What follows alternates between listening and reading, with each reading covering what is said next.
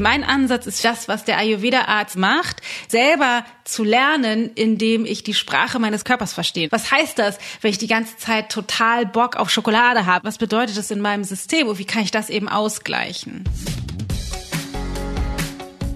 Ideen für ein besseres Leben haben wir alle. Aber wie setzen wir sie im Alltag um? In diesem Podcast treffen wir jede Woche Menschen, die uns verraten, wie es klappen kann.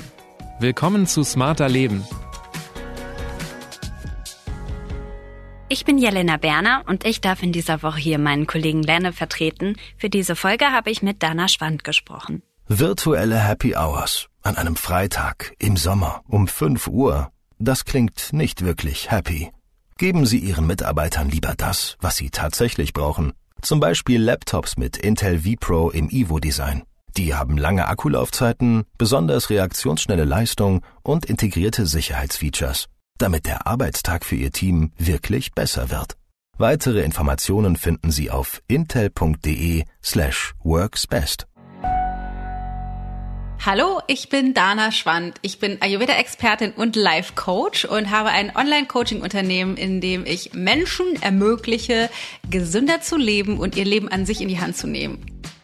Manchmal gibt es so Tage, da stehe ich irgendwie neben mir. Erst schlafe ich schlecht, der Magen grummelt, ich bin schlapp. Dann trinke ich drei Tassen Kaffee und esse aus Heißhunger einen Schokoriegel. Dabei weiß ich natürlich, das bringt zwar Energie, aber gesund ist es nicht. Und das Magengrummeln geht davon auch nicht weg. Also, wie komme ich wieder zurück ins Gleichgewicht? Mit der ganzheitlichen Lehre des Ayurveda und unserem Stoffwechsel, sagt Dana. Der funktioniert nämlich bei jedem Menschen ein bisschen anders. In ihren Büchern und Kursen gibt sie Tipps, wie wir uns so ernähren können, dass es zu unseren persönlichen Bedürfnissen passt und wir uns dadurch auch besser fühlen. Was es heißt, dein Lieblingsgericht zu ayurvedisieren und wieso es vor allem wichtig ist, sich beim Thema Essen zu entspannen, das verrät Dana mir in dieser Folge. Hallo Dana, schön, dass du dir Zeit nimmst, heute mit mir über Ayurveda zu sprechen. Ja, super gerne. Ich bin gespannt auf tolle Fragen. Dana, wenn ich an Ayurveda denke, dann habe ich das indische Restaurant bei mir um die Ecke, Yogi-Tee und Yoga im Kopf. Und dass es da noch so Ernährungstypen gibt. Bevor ich hier weiter wild rum assoziiere, was ist denn eigentlich Ayurveda? Das ist eine Gute und schwierige Frage. Also die kürzeste Übersetzung wäre wohl Science of Life, also die Wissenschaft des Lebens. Und zwar ist die Absicht, die große dahinterliegende Absicht, dass jeder von uns das leben kann, wofür er hier ist, also aus seiner optimalen Natur heraus leben kann. Und es wird gesagt, dass die Grundvoraussetzung dafür, dass wir uns, ich sag mal, auch so potenzialmäßig entfalten können, die Gesundheit ist. Weil wenn wir die ganze Zeit damit beschäftigt sind, einen Blähbauch zu haben oder nicht zur Toilette zu können oder äh, immer Süßcravings zu haben, dann ist es schwer, mein Potenzial zu leben, weil ich einfach mit so alltäglichen Dingen beschäftigt bin. Und deswegen legt Ayurveda den Fokus darauf, wie kann ich meine Gesundheit ins Gleichgewicht oder mein, mein gesamtes körperliches System ins Gleichgewicht bringen, um in der Absicht zu sein, aber alles von mir rauszuholen. Und erzähl mal, wie bist du denn eigentlich zum Ayurveda gekommen? Ich habe 1999 angefangen mit Yoga. Und wenn man sich viel und intensiv mit Yoga beschäftigt, was ich gemacht habe, dann ist das Ayurveda nicht weit. 2005, glaube ich, war das ungefähr. Da habe ich unser Yoga-Studio damals in Hamburg eröffnet und wir haben eine Kooperation gemacht mit unterschiedlichen Menschen, die was mit Ayurveda zu tun hatten. Und dann sind wir da irgendwie so damals reingeschlittert und Love at First Sight, würde ich sagen. Ich dachte so, ah, jetzt macht alles Sinn. Was hat dich denn daran so begeistert? Insbesondere die Individualität, weil es ja heutzutage noch viel mehr, aber damals auch schon einfach wahnsinnig viele Informationen gibt zu, keine Ahnung, du musst den Sport machen oder du musst dich so ernähren oder du musst deinen Tag so strukturieren, du musst irgendwie so sein und so vorplanen und die Konstitutionstypen aus dem Ayurveda, die ja sehr komplex sind, haben mir ermöglicht zu erkennen, ah, die Informationen, die sind gar nicht alle für mich sondern es geht vielmehr darum, rauszufinden, wer bin ich eigentlich, um dann mich aus dem Buffet an Angeboten zu bedienen, so wie es zu mir passt. Jetzt hast du eben schon einen Begriff genannt, nämlich Konstitutionstypen. Das sind, glaube ich, die Ernährungstypen, von denen ich vorhin mhm. sprach. Was kann man ja. sich denn darunter vorstellen? Das ist ein bisschen plakativ formuliert, aber ich sage es trotzdem sowas wie Bioenergien. Die vorherrschen in unseren Körpern, aber auch in der Natur. Und es gibt halt aus ayurvedischer Perspektive drei Bioenergien und je nachdem, in welcher Mixtur wir die in unserem Körper haben, das heißt, es ist nicht nur im Körper, in unserer Verdauung, in unserem mental-emotionalen System, prägt das, wer wir natürlicherweise sind. Und ja, es gibt eben diese drei, die nennen sich Vata, Pitta und Kapha. Und dann wird immer gefragt, so Gott, welcher Typ bin ich denn? Und dann wollen wir einen finden. Ja, das ne? ist natürlich die Frage, die ich jetzt auch als nächstes gestellt hätte. Welcher Typ bin ich denn? Das ist schwierig, weil die Frage nicht so leicht zu beantworten ist. Ne, selbst wenn du zu einem Ayurveda-Mediziner gehst, zu einem klassischen Ayurveda-Mediziner oder einem, einem, indischen Arzt, die würden dir das nie sagen. Die würden nicht sagen, ah, du bist 27 Prozent Vata und 13 Prozent Pita und den Rest Kapha, sondern die würden gucken, was ist das, was in deinem System gerade im Ungleichgewicht ist. Also welche Bioenergie zum Beispiel ist zu viel da, gemessen an, an den Symptomen, die du mitbringst. Und da kann das Symptom sein, eben wie ich vorhin schon sagte, sowas wie ich kann nicht zur Toilette oder ich habe immer wahnsinnig viel Durst oder aber auch ich kann nicht durchschlafen, ich kann mich nicht konzentrieren, ich bin immer abgelenkt oder ich werde so schnell wütend. Das kann auf allen Ebenen stattfinden. Und dann wird halt geguckt, wovon ist zu viel da und dann wird das im Grunde versucht zu reduzieren. Mein Ansatz ist das, was der Ayurveda-Arzt durch Zungendiagnose, durch Pulsdiagnose, durch Antlitzdiagnose macht, das selber zu lernen, indem ich die Sprache meines Körpers verstehe. Ich kann mir da vielleicht ein bisschen was drunter vorstellen, aber Bioenergien, das klingt jetzt noch ein bisschen abstrakt. Wir machen es mal konkret. Mal angenommen, ich habe immer wieder totalen Heißhunger auf Süßes. Was könnte denn aus der Perspektive des Ayurveda dahinter stecken? Ich, ich habe befürchtet, dass du diese Frage stellst, weil auch da natürlich, das ist immer, das ist das Frustrierende. Du kriegst nie eine One Size Fits All. Vielleicht würde es helfen, wenn ich diese drei verschiedenen Bioenergien anhand der Typen, wie sich das im Körper oder in unserem System äußert, einmal beschreibe. Leg los. Okay. Die Vata-Bioenergie, wenn ich viel davon habe, wenn man jetzt mal davon ausgeht, was niemand ist, ich habe das so in Reinform, dann würde das körperlich bedeuten, ich habe vielleicht lange Gliedmaßen, tendenziell habe ich eher helle Haare, ich habe so so ein bisschen wie so eine Balletttänzerfigur, so feingliedrig, lang, das wäre so so vom Antlitz. Ähm, ich habe wahrscheinlich trockene Haut, aber ich neige auch insgesamt zu Trockenheit, was bedeutet, die meisten, die viel Water in ihrem System haben, die haben zum Beispiel Verstopfungen, die können nicht jeden Tag auf Toilette oder viele Tage nicht. Die neigen zu Luft in ihrem gesamten Verdauungstrakt, das heißt, entweder kriegen die einen Blähbauch oder Blähungen oder müssen aufstoßen, sind schnell überfordert, haben schnell Ängste, können sich schnell nicht konzentrieren und sind tendenziell, würde man sagen, instabil. Man sagt im Ayurveda Gleiches verstärkt Gleiches. Wenn die viel Luft haben, viel Trockenheit, schnell instabil werden, dann brauchen die das Gegenteil davon. Also Wärme, erdende Dinge, Gleichförmigkeit, Ruhe, um dann aus der Kraft, die in dieser Bioenergie eben auch steckt, nämlich Kreativität und Flexibilität, einen guten Zugang zur Intuition, ich bin sehr durchlässig und kann viel um mich herum wahrnehmen, diese positiven Aspekte nutzen zu können in meinem Leben. Das ist sozusagen dann das Endziel. Das war jetzt der erste Typ, der Vata-Typ, hast du gesagt. Genau, ja. Und dann gibt es noch zwei andere, richtig? Genau, es gibt noch den Peter-Typ, genau. Das sind die, die tendenziell leicht Muskeln aufbauen, die sind meistens wohl proportioniert, irgendwie so, so Durchschnittspersonen,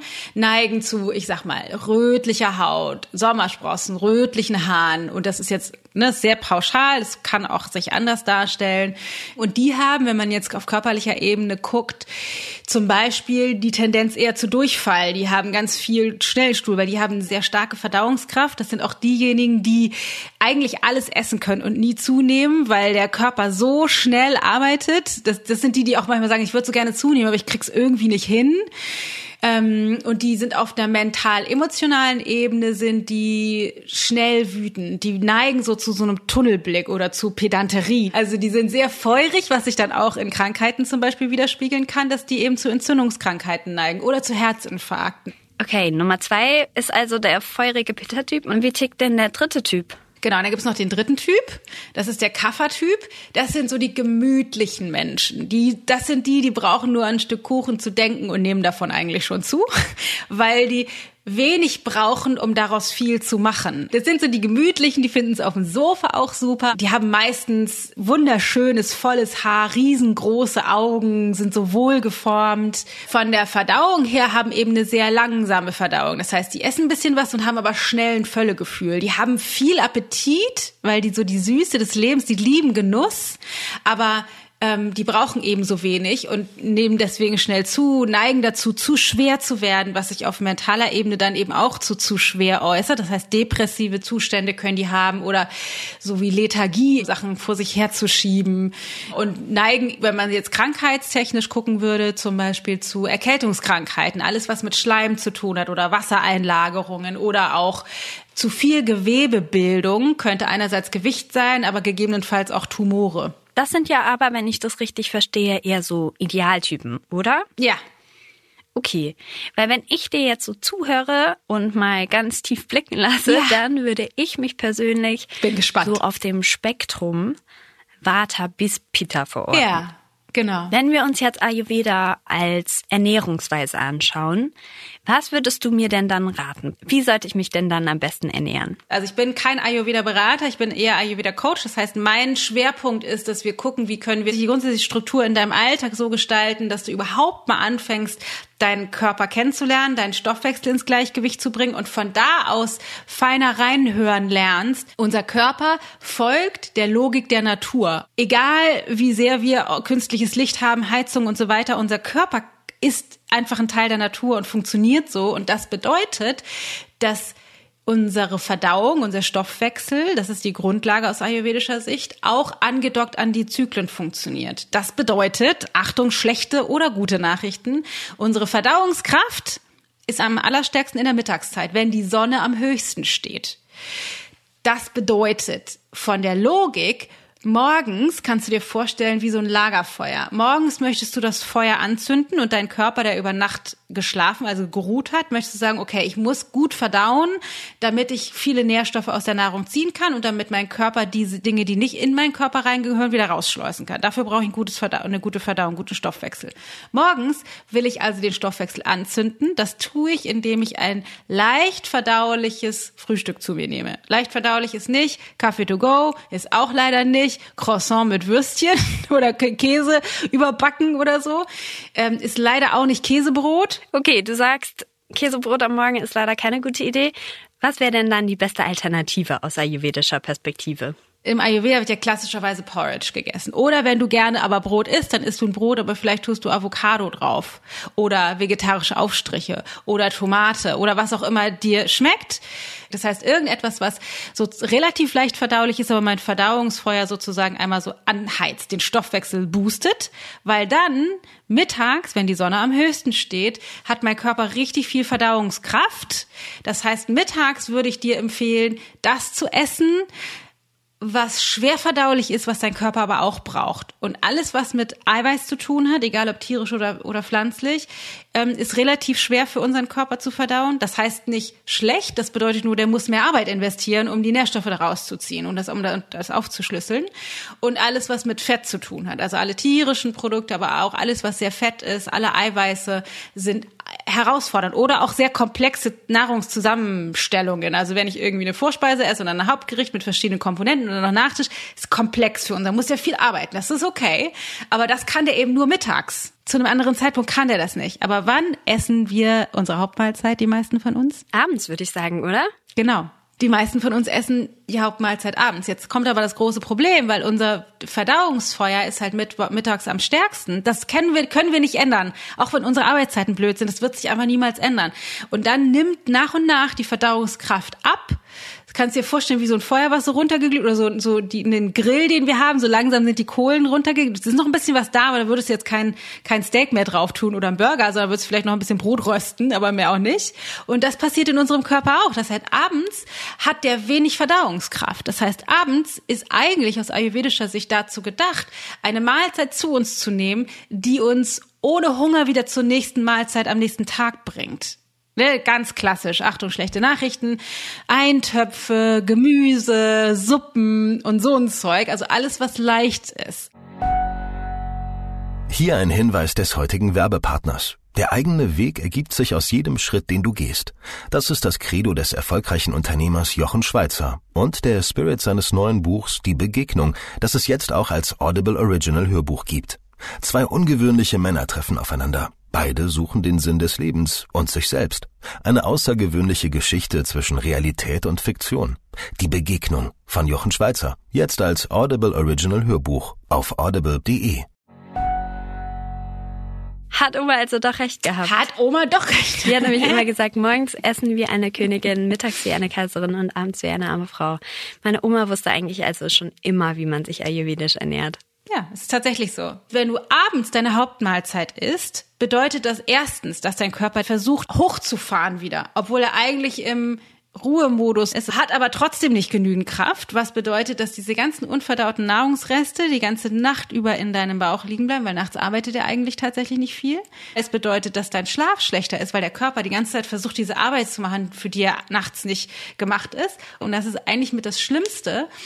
Die körpereigene reine Machfunktion kann nicht mehr arbeiten, weil man sagt, so zwischen 22 Uhr abends und zwischen 2 Uhr morgens hat der Körper eine Funktion, dass er sauer macht. Das heißt, er würde in die Zellen gehen, in die Zellenzwischenräume, der guckt, wo ist überall Dreck und holt es eigentlich raus über Nacht, schleust das wieder in den Verdauungstrakt, sodass du morgens aufstehst und dann idealerweise ist die Wunschvorstellung im Ayurveda aufstehst und schön deinen Darm entleeren kannst, sodass der ganze Dreck von gestern rausgeschleust wird. Und dann kannst du dir mal vorstellen, wenn du jetzt mal eine Woche nicht putzt bei dir zu Hause, ist jetzt nicht so schlimm, aber ist auch nicht so schön, wenn du das zwei, drei Wochen nicht machst wenn man das ein paar Monate, ein paar Jahre nicht macht, es wird halt einfach mehr Dreck. Und zwar nicht nur das, was irgendwie die Wollmäuse, die rumliegen und der Staub, sondern auch das, was sich da so ansammelt, so in der Küche, diese Fettspark. Das ist das, was in unseren Zellen, in unseren Gefäßen passiert, weil der Körper nicht mehr die Chance bekommt, sauber zu machen. Das heißt, die allererste Empfehlung ist, krieg deine Ernährungsstruktur in den Griff. Das heißt, Hauptmahlzeit mittags, morgens das Feuer anzünden, abends früh und leicht und idealerweise zwischen den Mahlzeiten, wenn möglich, nichts zu dir nehmen. Okay, ich würde vorschlagen, wir machen jetzt mal einen kleinen Realitätscheck. Ja. also, mein Alltag sieht momentan folgendermaßen ja. aus. Ja, Morgens gehe ich früh in die Redaktion, schaffe ja. davor eher nicht mehr noch ein Porridge zu kochen. Dann mittags ja. habe ich Mittagspause, da hole ich mir meistens irgendwie was auf die Hand. Abends komme ich relativ müde nach Hause, ja. habe aber da eigentlich den meisten Teil meiner Freizeit und gehe dann vielleicht auch noch was essen und das eher nicht um sechs, sondern so um acht Uhr abends. Dana, was machen wir da jetzt? Was machen wir jetzt? Schöne Scheiße. Ja, dann kannst du leider kein Ayurveda leben, tut mir leid. nee, natürlich nicht. Also das ist ja tatsächlich, und das ist genau sozusagen die Schnittstelle, an der meine Arbeit stattfindet. Wie kann ich das hinkriegen, vielleicht kleinere und irgendwann größere Veränderungen vorzunehmen, aber trotzdem nicht auf mein Leben, was ich eigentlich habe, verzichten will irgendwie. Das eine ist, dass wir lernen müssen, möglichst einfach, unkompliziert in Windeseile Essen zubereiten, was uns richtig gut schmeckt und was unserem Körper richtig gut tut. Also wenn du zum Beispiel sagst, ich habe jetzt keine Zeit, mir morgens noch ein Porridge zu machen, dann würde ich sagen, ja, dann tust du die halt abends irgendwie im Topf, Haferflocken, Rosinen, Wasser oder vielleicht magst du Hafermilch. Morgens stellst du nur den Herd an und nach drei Minuten ist dein Porridge fertig. Und wenn du keine Zeit hast, das zu Hause zu essen, tust es dir in Marmeladenglas, nimmst es mit zur Arbeit und ist es da. Das ist wirklich unkompliziert. Im Ayurveda sagt man ja auch ganz streng eigentlich immer frisch kochen und ich denke immer so, ja, drauf gepupst, weil wenn ich jetzt die Wahl habe zwischen Brot oder Pizza oder gar nichts essen oder mich durch den Tag snacken oder etwas esse, was halt aufgewärmt ist, was aber gesund ist generell, dann ist das immer noch die bessere Wahl. Das heißt, ich finde, es geht immer darum, nicht komisch zu werden unterwegs, sondern das in Relation zu setzen zu dem, was für mich zu dem aktuellen Zeitpunkt möglich ist. Wir kriegen auch nachher Besuch und äh, haben hier irgendwie acht Leute zu Gast. Aber bei mir gibt's dann halt eine richtig leckere große Suppe mit ein bisschen Brot und dann gibt's noch irgendwas Leckeres dazu. Also es gibt halt nicht ein riesengroßes, feudales, super komplexes Mahl, aber trotzdem findet das so statt. Und wenn wir jetzt essen gehen würden, dann würde ich wahrscheinlich so ein bisschen immer versuchen, das dahin zu steuern, wo ich auch was kriege, was für mich gut funktioniert. Beim Italiener esse ich dann Beilagen oder sowas oder Antipasti. Und es gilt bei mir immer die vier von sieben Regel. Okay, und was heißt das? Ja, pass auf. Die Absicht ist, deinem Körper die Möglichkeit zu geben, meistens seine Arbeit richtig gut zu tun, ne, damit er auch mal dazu kommt, sauber zu machen. Das bedeutet nicht, du musst das jetzt jeden Tag machen und musst das irgendwie von 0 auf 100 alles machen, sondern es eine, eine neue Gewohnheit zu etablieren. Das funktioniert schon, indem du die Dinge öfter tust, als dass du sie nicht tust. Und wenn man das auf eine Woche betrachtet, bedeutet das vier von sieben Tagen würden schon ausreichen.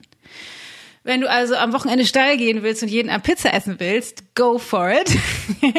das ist total fein.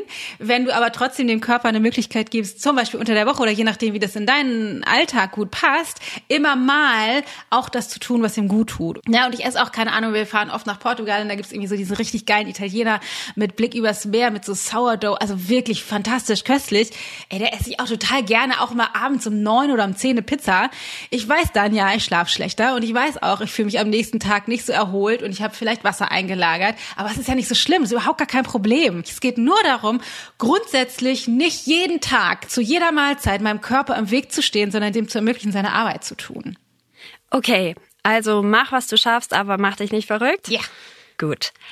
So wie ich dich verstehe, hast du einen eher flexibleren Zugang zum Thema Ayurveda. Könnte ich denn dann sowas machen wie mein Lieblingsgericht Ayurveda-kompatibler machen. Mein Lieblingsgericht ist Lasagne. Ich könnte das jeden Tag essen. Gibt es denn eine Möglichkeit, auch die Lasagne Ayurveda-kompatibler zu machen? Ja, also die einfachste Möglichkeit ist, ist es mittags und nicht abends. Das wäre aus meiner Sicht schon ayurvedisiert. Als ersten Schritt. Ne? Das zweite wäre, guck, dass du dir Zeit nimmst und in Ruhe isst und die wirklich genießt ohne schlechtes Gewissen. Auch das hat tatsächlich einen Einfluss auf unseren Stoffwechsel. Und wenn du jetzt aber auf Nahrungsmittelebene guckst, gibt es natürlich Sachen, die du machen kannst, weil das, was unter anderem eine Lasagne, das ist genauso wie andere Nudelgerichte oder Aufläufe oder Pizza, was das so komplex macht, ist, dass du schwer verdauliche Getreide mit schwer verdaulich tierischen äh, Eiweißen kombinierst. Und dann soll der Körper die einen Stoffe, also die kannst du dir vorstellen, die eine, eine Enzyme, die ihr braucht, um das Gluten zu verdauen oder das Weizen zu verdauen. Und dann braucht er andere Dinge, um den Käse zu verdauen. Und das geht sich nicht gut aus im Bauch und deswegen liegt uns das einfach wahnsinnig schwer im Magen. Das heißt, wenn ich das ein bisschen reduzieren kann oder ein bisschen adaptieren kann, dann wird es schon viel leichter. Zum Beispiel, wenn ich das eine oder das andere verändere. Ich habe zum Beispiel neulich gesehen, gab es das aus Maismehl oder aus Reisnudelmehl oder so. Das heißt, das ist, würde das schon leichter machen, wenn ich dann sage, okay, ich habe halt diese ganze Käsegeschichte, aber ich habe ein leichteres Getreide, das wäre schon besser. Was halt auch möglich ist, es ist ja auch viel Sahne da drin, das gibt es auch in pflanzlichen Varianten. So eine Sojasahne oder eine Hafersahne gibt's ja mittlerweile alles. Ist jetzt nicht klassisch ayurvedisch, weil das ist immer noch stark verarbeitet und nicht frisch bla bla bla bla. Aber egal, da würde ich sagen, das ist meiner Meinung nach trotzdem ayurvedischer, sowas zu essen, als halt diese klassische. Und sag mal, Dana, wie sieht das dann mit Gewürzen aus? Zumindest in der indischen Küche spielen die ja eine ziemlich große Rolle also ich sage jetzt mal pauschal, alle Gewürze sind tendenziell Verdauungshelfer, weil alles, was ein bisschen bitter ist oder was ein bisschen zusammenziehend ist oder was ein bisschen scharf ist. Fast alle Gewürze haben verschiedene Komponenten davon in unterschiedlichen Gewichtungen. Was ist zusammenziehend? Ja, also es gibt diese sechs Geschmacksrichtungen. Das ist süß, salzig, sauer und dann bitter, zusammenziehend und scharf. Und zusammenziehend ist der, es ist ein bisschen irreführend, weil es ist nicht im klassischen Sinne ein Geschmack, aber es wird als Geschmacksrichtung im Ayurveda klassifiziert. Das ist das Gefühl, das kennst du garantiert, wenn du eine Banane isst, die noch nicht ganz reif ist und du das Gefühl hast, es zieht sich im Mund alles zusammen. Da wird alles trocken. Genau, es wird alles trocken. Oder wenn du Rotwein trinkst oder so, da hat man danach auch so ein trockenes Gefühl. Und es ist tatsächlich auch so, wenn man zum Beispiel Blumenkohl isst oder wenn man Brokkoli isst oder bei Aubergine ist es auch so. Genau, aber wir waren kurz bei den Gewürzen, dann nochmal einmal hin zurück. Das heißt, alle Gewürze, und es ist jetzt egal, ob das indische Gewürze Gewürze sind, also die Kurkuma, ne, Koriander, Ingwer und Co. Oder auch italienische Gewürze, Majoran, Rosmarin und Co. Oder auch Sachen, was wir hier im Garten haben, Salbei, Petersilie, Schnittlauch. Das sind alles Sachen, die helfen unserem Verdauungsfeuer. Das ist so wie, als würdest du auf deinen Grill ähm, das nochmal Holz drauf tun, tun ne, Kohle. Holz auf dem Grill nicht drauf. Warte mal kurz. Oder aufs Lagerfeuer noch Holz drauflegen. Das Prinzip ist klar geworden, glaube ich. Genau. Also, dass das halt, du hilfst sozusagen dem Feuer besser arbeiten zu können. Und gerade wenn wir schwerverdauliche Dinge essen, hilft das eben. Deswegen, wenn man beim Inder essen geht, kriegst du doch danach immer diese, so, dieses, diese, so Fenchelsamen mit so bunten Zuckerkügelchen, die nach Seife schmecken. Die, die finde ich tatsächlich eklig. Aber dieses, diese, der Fenchel oder manchmal ist es auch mit Anis da drin, das ist genau das. Du isst das, weil das deinem Verdauungsfeuer hilft, die Arbeit besser zu machen. Aha, das Mysterium der komischen Zuckerpellen, das habe ich mich tatsächlich schon öfters mal gefragt. Das kann also alles ganz schön kompliziert sein, muss es aber nicht. Vor allen Dingen, weil man ja sich nicht beschränken muss, oder? Ja, es gibt so eine Weglassgesellschaft, möchte ich es fast nennen. Oder dass, ne, dass wir denken, okay, wir dürfen kein Gluten mehr, ich darf keine Milchprodukte mehr, ich darf keinen Zucker mehr, ich darf kein dies mehr, ich darf kein das mehr, eigentlich darf ich kein Brot mehr, ich darf kein, ne, dass wir irgendwie das Gefühl haben, wir müssen irgendwie alles weglassen. Dann hören wir, wir dürfen keine Tomaten mehr, wir dürfen keine Bananen mehr. Und irgendwie, was soll, bleibt dann sozusagen am Ende irgendwie noch übrig? Und ich bin eben ein Freund davon, wenn ich gefragt werde, wie ernährst du dich denn? Dann sage ich immer so, ich bin Allesesser. Ich esse tatsächlich alles und verbiete mir überhaupt nichts. Und ja, wenn man mir so auf Teller gucken würde, ich ernähre mich wahrscheinlich zu 90 Prozent Gluten reduziert und Zucker reduziert und vegan, weil das einfach nicht, weil ich die Sachen raus kontrolliert habe, sondern weil ich mich dahin gewendet habe, was mir gut tut. Ich esse einfach viel Gemüse, ich esse viel komplexes Getreide, ich esse viel Hülsenfrüchte. Ähm, und einfach der, die Sachen einfach nach und nach weggefallen sind. Das heißt, mein Ansatz ist, es ist super wichtig aufzuhören, die ganze Zeit zu denken, ich muss auf diese ganzen Sachen verzichten und das immer mehr wegzulassen, sondern das, die Sachen sind ein Problem, also Gluten ist ein Problem oder Milchprodukte sind ein Problem oder tierische Eiweiße, weil unser Verdauungsfeuer unser Stoffwechsel geschwächt ist, weil wir die ganze Zeit gegen den arbeiten. Und dann kann der irgendwann die komplexen Sachen nicht mehr verdauen. Das heißt, wir lassen den immer schwächer werden und essen immer mehr Quatsch durcheinander. Wenn wir aber anfangen würden, das ein bisschen besser zu strukturieren, und dem ein bisschen Pause zu gönnen und dem ermöglichen, nachts aufzuräumen, dann wird das halt viel leichter und dann können wir die ganzen Sachen auch essen. Also wirklich, wirklich nicht komisch werden unterwegs. Wenn wir jetzt mal resümieren, was sind die drei wichtigsten Dinge, die ich mir über Ayurveda merken sollte? Also A, sich entspannen. Ja. B, leg den Fokus auf die Ernährungsstruktur. Bevor du anfängst, welche Nahrungsmittel sind jetzt für meine Konstitution richtig falsch, bla bla bla. Guck mal, dass du schaffst, vielleicht öfter mal mittags die Hauptmahlzeit zu essen und abends leicht. Das ist schon ein riesen bombastischer Megadurchbruch. Und guck mal, ob du es schaffen könntest, zwischen den Mahlzeiten, das bedeutet auch zwischen der letzten und der ersten, möglichst selten dem Stoffwechsel noch Zusatzaufgaben zu geben. Also ne, ganz streng wäre sowas wie Wasserfasten, aber eben nicht hier nochmal ein Apfel, da nochmal eine Nuss, hier nochmal ein Schokoriegel, da nochmal ein Stück Kuchen, sondern dem, der, der kriegt eine Last, also seine, seine, nah seine Mahlzeit und die, mit der muss er erstmal arbeiten. Und wenn er bereit ist für einen neuen Intake, dann zeigt er dir das, indem er Hunger produziert.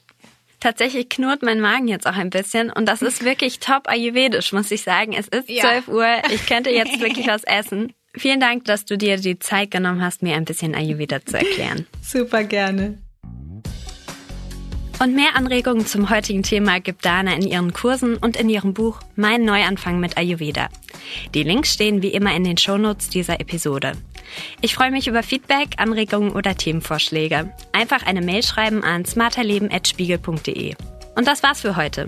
Die nächste Folge gibt es ab kommendem Samstag, dann wie immer auf spiegel.de und überall, wo es Podcasts gibt. Zum Beispiel bei Apple Podcasts oder Spotify. Dort können Sie Smarter Leben auch kostenlos abonnieren. Ich bin Jelena Berner und ich wurde unterstützt von Lene Kafka, Marc Lüx und Olaf Häuser. Unsere Musik kommt von Audioboutique. Tschüss!